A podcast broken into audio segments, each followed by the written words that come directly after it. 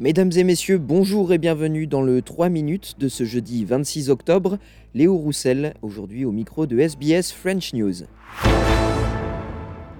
Au moins 16 morts et plusieurs dizaines de blessés. C'est le terrible bilan à l'heure actuelle qu'ont fait plusieurs fusillades perpétrées dans la ville de Lewiston mercredi soir dans l'État du Maine aux États-Unis. Un homme de 40 ans en fuite est toujours recherché par les services de police. Il aurait ouvert le feu successivement dans un bowling, dans un bar et un supermarché de la ville. Les habitants ont été appelés à se mettre à l'abri alors que la chasse à l'homme se poursuit. Les autorités ont pour l'heure refusé de communiquer le nombre exact de victimes.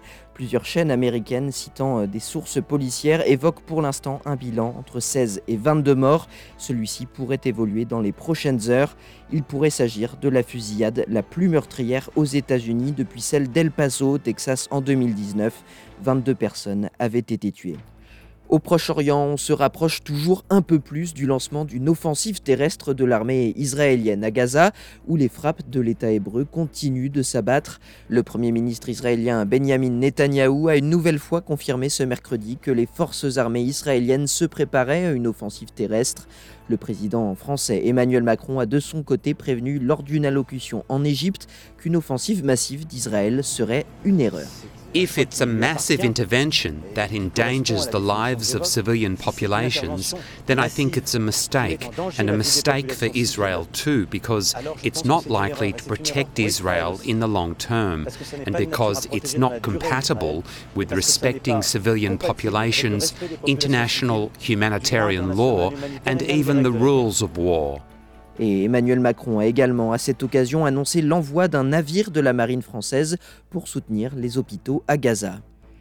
Et puis en Australie, les pompiers continuent de se battre contre d'importants incendies dans l'état du Queensland.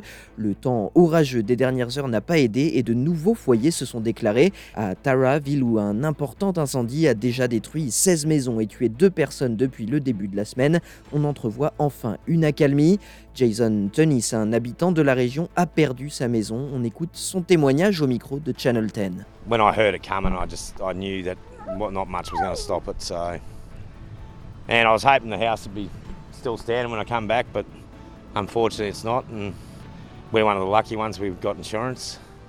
So I know a lot of people around here don't. And yeah, at the end of the day, we just got to start again.